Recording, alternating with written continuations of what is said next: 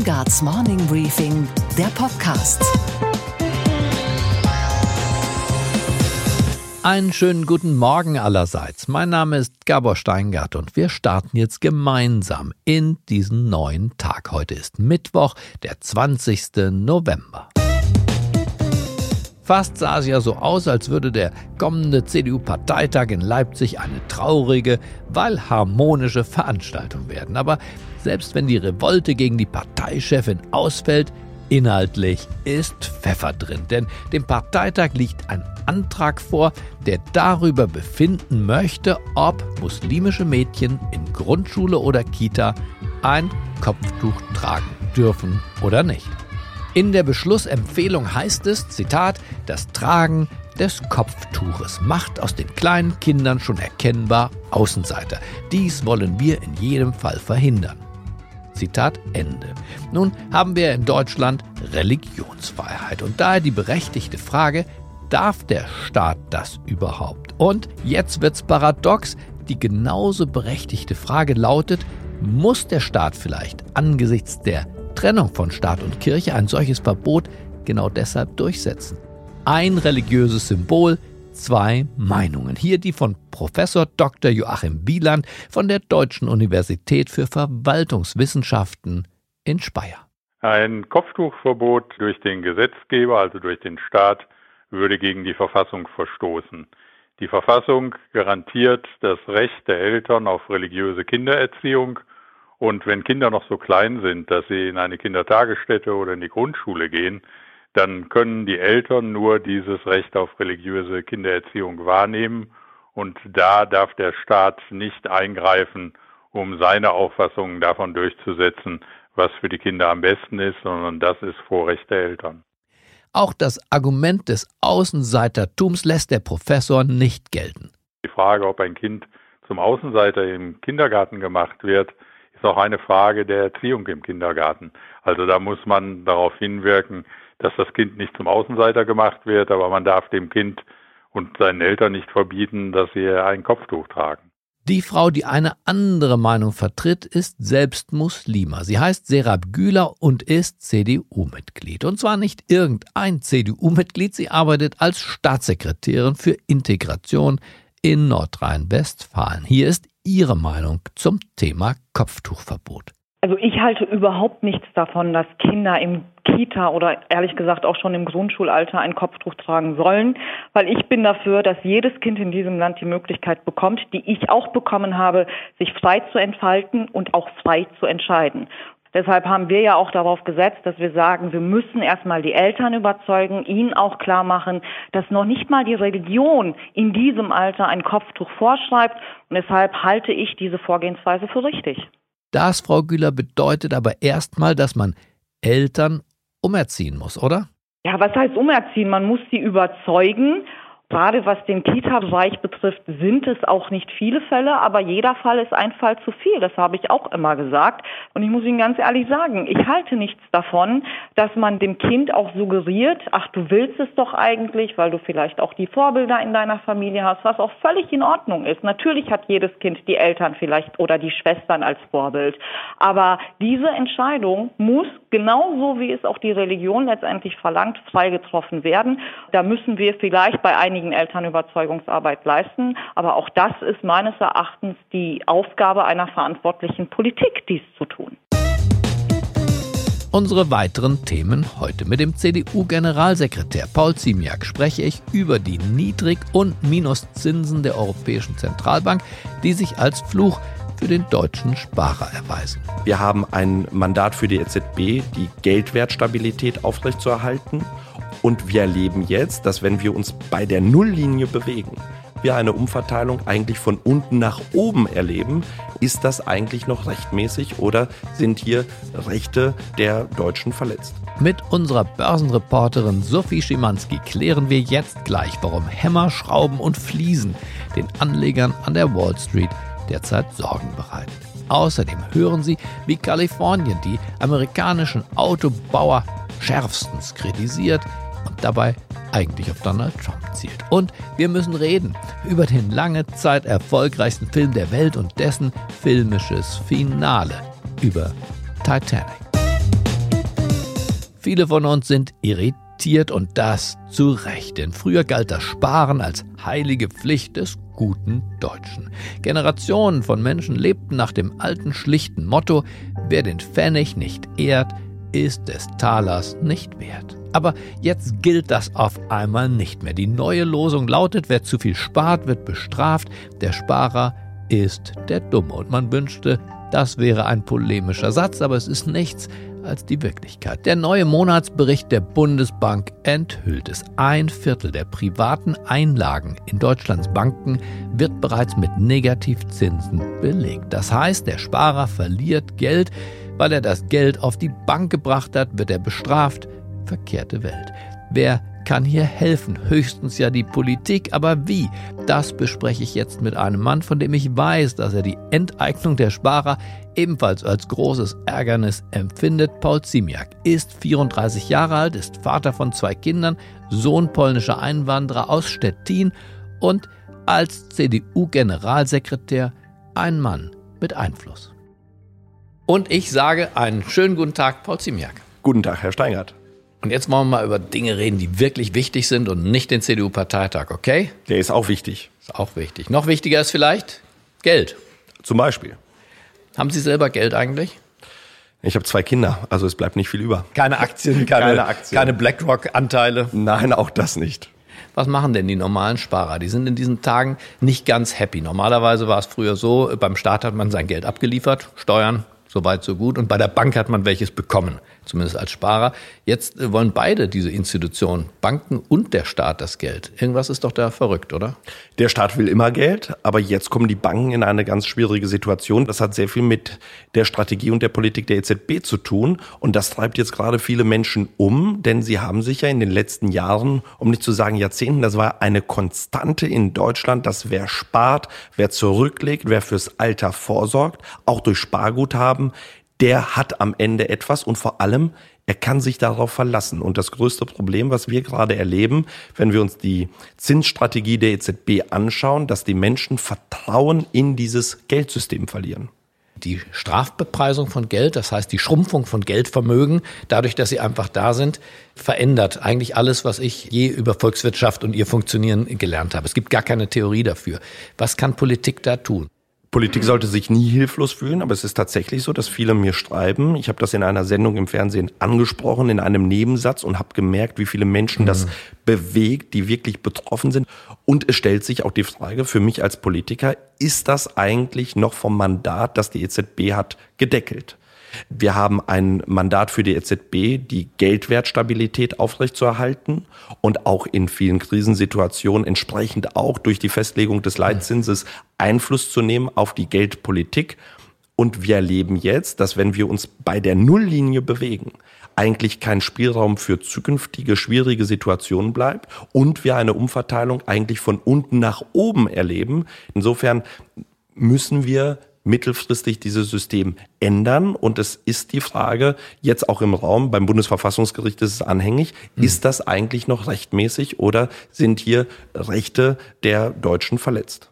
Ja, aber die Arbeitsteilung, Herr Ziemiak, zwischen Steingart und Ziemiak läuft ja in der Regel so, ich stelle die Fragen und analysiere, das ist unser Gewerk, und Sie sind ja fürs Ändern von Wirklichkeit zuständig. Naja, erstmal warten wir das mit großem Interesse ab. Das ist das Erste. Das Zweite ist, dass Aufgabe von Politik ist, die Dinge zu erkennen und auch zu thematisieren. Eine Partei kann das nicht alleine entscheiden. Wir können es nicht mal selbst in Deutschland entscheiden, sondern es ist eine europäische Frage. Und wenn dieser Ankauf auch von Staatsanleihen so weitergeht, dann braucht es eine europäische Lösung. Insofern, dass wir sagen, nein, wir wollen diesen mittlerweile aus meiner Sicht grenzenlosen Ankauf von Staatsanleihen in Zukunft nicht mehr. Aber das bedarf des Engagements auch der Bundesregierung und von uns Deutschen auf europäischer Ebene. Aber Herr Ziemiak, ist dieses Thema EZB und Zinspolitik nicht ein, ein sehr europäisches und auch eins, das sich der schnellen Schlagzeile zunächst mal entzieht?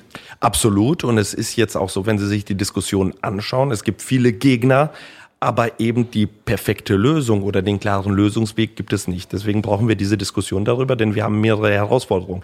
Wir wollen nicht mehr diese Zinspolitik, wie wir sie bisher haben.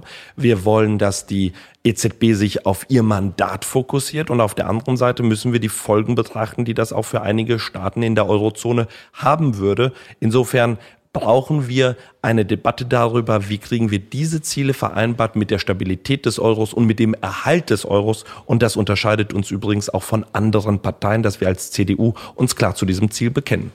Haben Sie das mit Frau von der Leyen zum Beispiel schon mal besprochen? Das wäre ja eine Initiative Deutschlands, dass im Prinzip die geltenden Verträge von Maastricht bis zum Stabilitätspakt nochmal neu auf den Tisch des Hauses kämen. Es gibt zwei Sichtweisen. Die einen sagen, man muss die Verträge sich nochmal anschauen und ändern. Die anderen sagen, nein, eigentlich braucht man an den Verträgen nichts zu ändern, denn die Verträge sehen das jetzt vor und wir werden das tun. Das beschäftigt übrigens auch viele Europaabgeordnete der Union und auch viele Bundestagsabgeordnete und insofern wird das uns jetzt auch in den nächsten Monaten und ich befürchte auch noch Jahre beschäftigen und ich kann Ihnen heute sagen, dass Sie mit mir jemanden haben, der das sehr kritisch beugt. Was werden die nächsten Schritte ganz konkret? Also erstens abwarten, was das Bundesverfassungsgericht sagt mhm. und daran angelehnt brauchen wir eine Diskussion auf europäischer Ebene über die Auslegung auch der Rechtsgrundlagen der EZB. Und dazu wird es eine Initiative geben? Dazu wird es dann eine Initiative geben. Wir warten jetzt eben ab, was das Bundesverfassungsgericht sagt. Und das wird ein Thema sein, was wir Deutschen eben nicht alleine lösen können. Aber dafür braucht es eine Initiative, ja. Der CDU-Parteitag, wir hatten ja kurz drüber gesprochen, ist auch nicht ganz unwichtig, schon gar nicht im Leben eines Generalsekretärs, richtig? Richtig. Ein Jahr sind Sie es dann fast. So ist es. Und werden Sie eine Bilanz ziehen oder ziehen Sie für sich abends eigentlich eine? So, war das ein gutes Jahr? Schwieriges? Das Schwierigste Ihres Lebens? Ich glaube, dass jeder auch im Privaten Dinge erlebt hat, die viel schwieriger waren. Und insofern will ich das nicht an diesen Maßstab knüpfen, aber es war ein sehr herausforderndes Wieso, was Jahr. haben Sie denn im Privatleben Schwieriges erlebt? Zwei Kinder, glücklich verheiratet.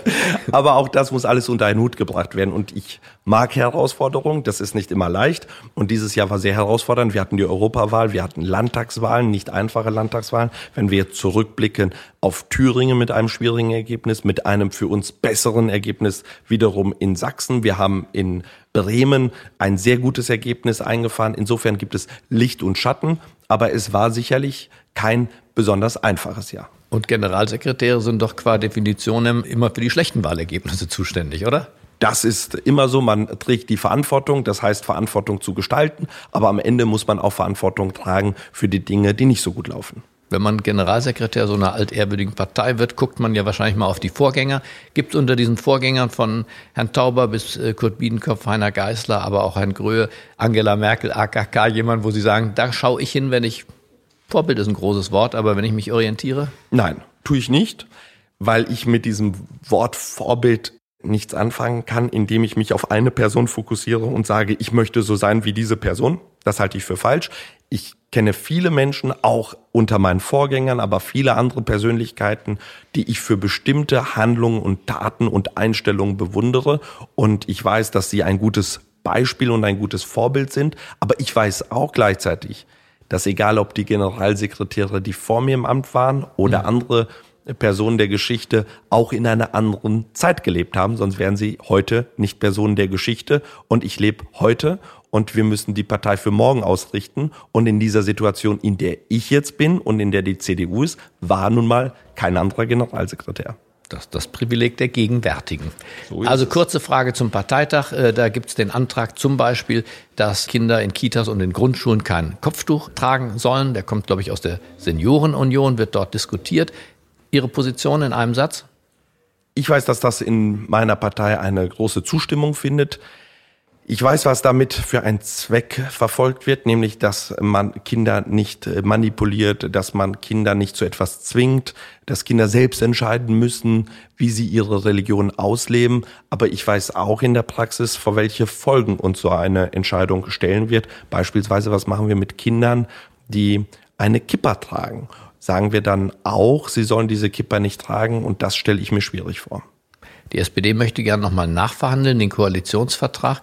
Dabei dachte man ja eigentlich, die SPD wollte aussteigen aus der Koalition. Jetzt soll noch draufgesattelt werden. Ich weiß nicht, was damit bezweckt werden soll. Ich weiß nur eins. Wenn wir jetzt anfangen, nochmal Koalitionsverhandlungen zu beginnen über Wochen und Monate und die Menschen den Eindruck haben, jetzt beschäftigen die sich schon wieder mit sich selbst, dann verlieren wir wirklich noch mehr Vertrauen als große Koalition. Das will ich nicht. Es gibt einen Koalitionsvertrag, der ist unterschrieben. Wir haben jetzt eine Bilanz gezogen, wir haben zurückgeblickt, wir sehen, was noch offen ist, was dringend zu tun ist. Das wollen wir angehen aber nicht bitte wieder eine neue Selbstbeschäftigung. Die SPD hat das jetzt lange mit sich selbst gemacht, sich zu beschäftigen. Das ist ihr gutes Recht.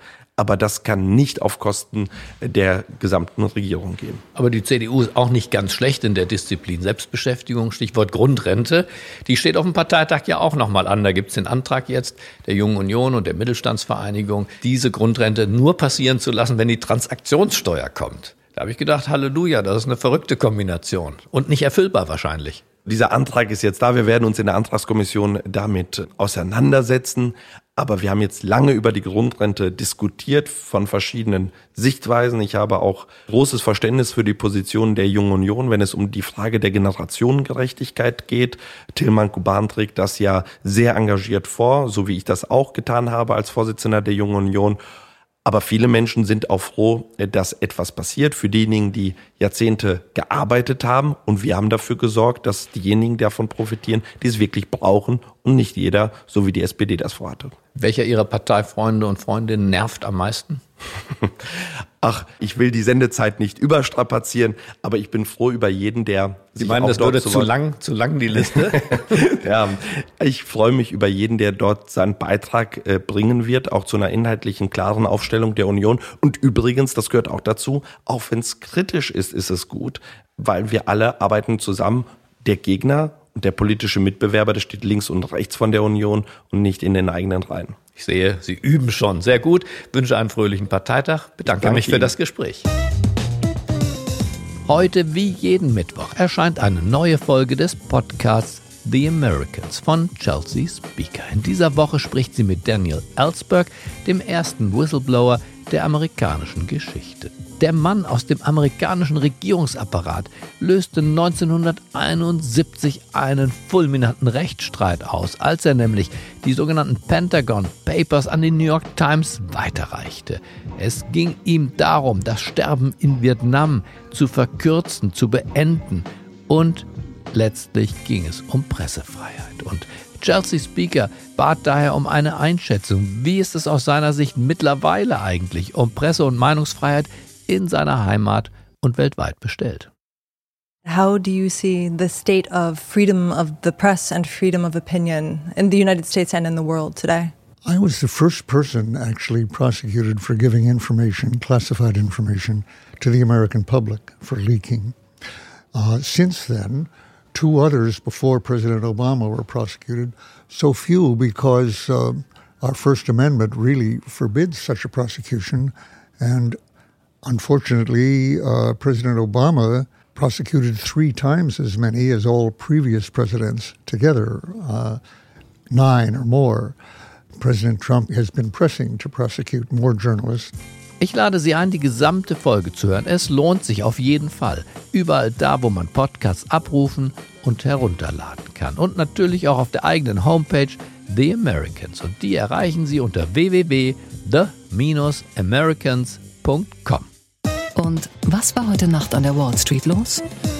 Zuletzt ist an der Wall Street die Zuversicht in die Konjunktur so stark und robust gewesen, dass es seit Wochen bei Standard Poor 500 und bei Dow Jones immer nur nach oben ging. Auf immer neue Rekordstände. Jetzt gibt es allerdings eine Pause und Schuld ist ein Baumarkt. Warum? Das weiß Sophie Schimanski, unsere Börsenreporterin an der Wall Street. Und ich sage einen wunderschönen guten Morgen, Sophie. Guten Morgen, Gabor. Wir reden über Home Depot. Die kennt hier in Europa fast niemand, weil dieses Unternehmen hier keine Filialen hat. Gleichzeitig ist es aber die größte Baumarktkette der Welt. Und jetzt eben auch ein Sorgenkind. Die neuesten Zahlen, Sophie, sind wirklich schlecht. Was läuft da falsch bei Home Depot? Home Depot schiebt die Schuld auf den Kauf neuer IT-Systeme zum Beispiel, die sich noch nicht amortisiert haben. Sie kämpfen, wie alle in diesem Bereich, gegen die Konkurrenz aus dem Internet und müssen investieren, um schneller liefern zu können. Das ist heute auf jeden Fall das Wichtigste bei diesen Händlern. Aber möglicherweise leidet Home Depot auch daran, dass sich der Immobilienmarkt abkühlt. Das vermutet zum Beispiel Analyst Joseph Feldman von der Telsey Advisory Group. I wonder if it's it's a bit of housing pressure as well, though. It seems like we saw that the past couple of quarters now. If you go back this time last year, the start of this year, uh, you know, housing was pretty soft uh, and saw a little softer than normal. Now it's come out of that dip, but that six to nine month lag might be playing that catch up over the past couple of quarters. Und da könnte was dran sein, Gabor, wenn man sich mal das schwache Umsatzwachstum von Home Depot im letzten Quartal eben ansieht. 3,6 Prozent plus in den Filialen statt erwarteter 4,7 Prozent. Weniger Hausverkäufe, weniger Bedarf bei Heim- und Handwerkern, so einfach ist die Logik dahinter. Und dazu senkt die Baumarktkette auch noch die Aussichten fürs Gesamtjahr. Die Anleger haben das gestern abgestraft und die Aktie ist etwa 6% knapp gefallen. Auch von der Kaufhauskette Coles gibt es neue Zahlen. Sophie, verrat uns, wie sehen die aus? Ja, gar nicht gut. Die Aktie ist gestern um 18% abgerauscht und es war der schlechteste Handelstag seit Januar 2017. Also das sind jetzt bald drei Jahre. Das lag zum Beispiel daran, dass sie die Gewinnaussichten gesenkt haben für dieses Jahr. Und im vergangenen Quartal sind Gewinn und Umsatz gefallen im Vergleich zum Vorjahr. Kurz verkauft ja auch jede Menge Klamotten und auch Markenklamotten. Wir bekommen diese Woche übrigens noch jede Menge weiterer Zahlen rein, unter anderem zum Beispiel von Konkurrent Macy's und von einigen reinen Modeketten. Insgesamt, Gabor, die Ausgaben der privaten Haushalte sind hier wichtig. Sie haben in den letzten Quartalen ganz entscheidend dazu beigetragen, dass die Wirtschaft hier gewachsen ist. Und das während das verarbeitende Gewerbe und andere Branchen ja Probleme haben, vor allem Branchen, die dem Handel hier mehr ausgeliefert sind. Also der Konsument nach wie vor die Triebfeder und äh, diese Unternehmen eben sozusagen der wichtigste Indikator, wie es dieser Triebfeder geht. Okay, Gabor. Und was hat dich heute Morgen wirklich überrascht? dass die kalifornische Regierung sich so markant gegen Donald Trump stellt. In dem amerikanischen Bundesstaat, das wissen wir, ist man sehr umweltbewusst und die Abgasvorschriften sind sehr strikt. Und Donald Trump würde sie deshalb jetzt gerne aufweichen. Aber da hat er die Rechnung ohne den kalifornischen Gouverneur gemacht. Der schaltet jetzt auf Angriff. Ab 1. Januar verzichtet der Bundesstaat ganz offiziell beim Kauf von Dienstwagen auf Autos von GM und Chrysler. Und das passt so gar nicht in Trumps Philosophie von America First. Die Begründung, Autobauer, die sich auf die falsche Seite der Geschichte, on the wrong side of history, gestellt haben, werden von der Kaufkraft Kaliforniens nichts haben.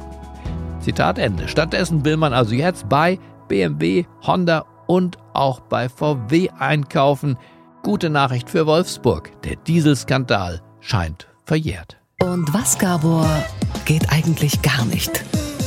Dass es immer wieder Diskussionen um das Ende des Films Titanic gibt. Jetzt wurde die Sängerin des Titelsongs, die unvergleichliche Celine Dion, in einer Fernsehshow gefragt, ob sie sich an der Szene kurz nach dem Untergang des Dampfers stört. Denn wir erinnern uns, Kate Winslet liegt als Rose im eisigen Ozean auf einer recht großen Holztür, an die sich auch Jack Leonardo DiCaprio geklammert hat. It's just gonna take him a couple of minutes to get the boats organized. I love you, Jack. I'm so cold. Da verlassen Jack die Kräfte und er ertrinkt. Dieses Ende ist schön, also schön dramatisch jedenfalls, aber war dieses Ende auch zwingend? Hätte Jack nicht irgendwie überleben können? Auf der rettenden Tür dieser Holzplanke war doch eigentlich Platz für zwei gewesen. Jack und der Drehbuchautor hätten sich doch vielleicht noch ein bisschen mehr Mühe geben müssen. Das jedenfalls meint Kate Winslet. I hold my hand up, I let him go. Plus, he's, he just should have tried harder to get on that door. Celine Dion widerspricht ihr jetzt. Rose sei doch geschwächt gewesen und auch ihm habe schlicht die Kraft gefehlt. Der brauchte doch keine extra Einladung von ihr. Sein Körper war einfach erfroren.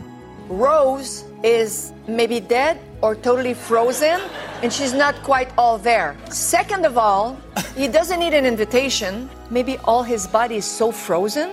Fazit. Titanic wäre nicht Titanic, wenn Jack überlebt hätte. Am besten bleiben doch alle bei ihrem Gewerk. Der Regisseur soll dramatisieren, was denn sonst? Die Schauspieler spielen und die Sängerin singt.